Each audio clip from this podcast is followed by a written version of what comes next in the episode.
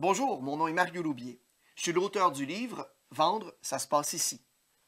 Dans nos capsules précédentes, on a vu l'importance d'un processus de vente avant de penser à répondre aux objections. On a aussi vu les raisons pour lesquelles un client peut s'objecter, et ils sont sensiblement les mêmes, toute industrie confondue. Il y a un délai dans l'achat, je veux attendre, je veux y penser, je veux parler, euh, il y a la compétition, il faut que j'aille voir les autres marques. Euh, vous êtes chanceux, vous êtes les premiers. Il y a le prix versus la compétition. Je veux comparer avant. Ah, BC me le fait à tel prix. Il y a le prix versus le budget. Euh, c'est plus qu'on s'était donné comme budget. Il y a le produit. Vous n'avez pas telle ou telle caractéristique. Finalement, on a vu aussi l'importance de l'empathie dans la gestion des objections et surtout la phrase clé pour démontrer de l'empathie. Je vous comprends. Une des plus belles caractéristiques qu'un représentant des ventes peut manifester, c'est la capacité de bien écouter les gens. Il n'y a personne qui aime être alentour de quelqu'un qui n'arrête pas de parler sans cesse. Lorsque vous parlez sans cesse, ce qui se passe de façon inconsciente, c'est que vous appliquez de la pression au client.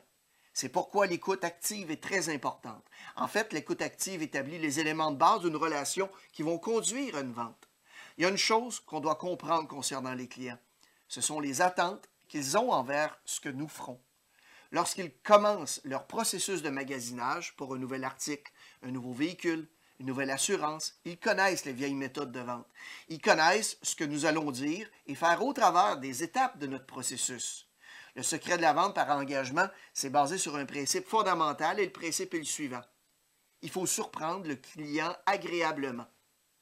Ils s'attendent à une certaine démarche de la plupart des représentants des ventes sur les étapes du processus de vente comme ils s'attendent aussi à un certain type de réponse concernant la gestion des objections.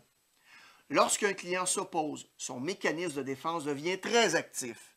Il devient extrêmement sur la défensive. Pourquoi, vous vous demandez peut-être? Parce qu'il anticipe qu'on va attaquer, évidemment, cette objection. Alors, leurs réactions sont fort simples. Ils veulent se défendre. Mettez n'importe quel petit animal en position de danger dans un coin, il va devenir agressif à coup sûr. L'étape suivante nous amène simplement à clarifier l'objection du client. Et d'après vous, quelle serait une bonne façon de clarifier? Encore là, vous devez éviter d'entrer en confrontation avec votre client. Posez des questions qui évitent au client de se remettre en question. Je m'explique. Si le client vous dit que votre proposition n'est pas claire, vous pouvez lui poser deux questions qui se ressemblent, mais qui vont arriver à des perceptions différentes.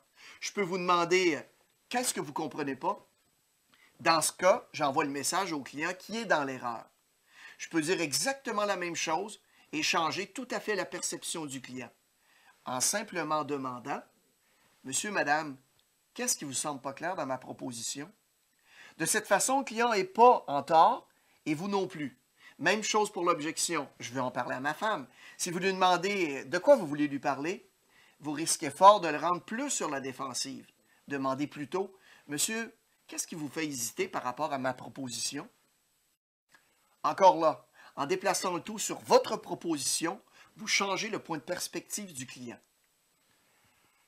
Vous aurez ainsi des meilleures chances d'avoir la vérité. Demandez-vous toujours si votre question respecte les quatre règles qu'on couvre dans le livre Vendre, ça se passe ici. Premièrement, essayez toujours de surprendre agréablement le client dans vos questions. Deuxièmement, ne posez jamais de questions dont vous savez que le client peut vous mentir. Troisièmement, ne jamais poser des questions au client qui peut le rendre plus sur la défensive.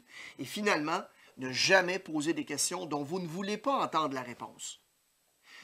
Vous pourrez apporter des réponses logiques que si vous connaissez l'objection réelle du client. Alors soyez stratégique dans votre façon de clarifier cette même objection. Bon succès et bonne vente.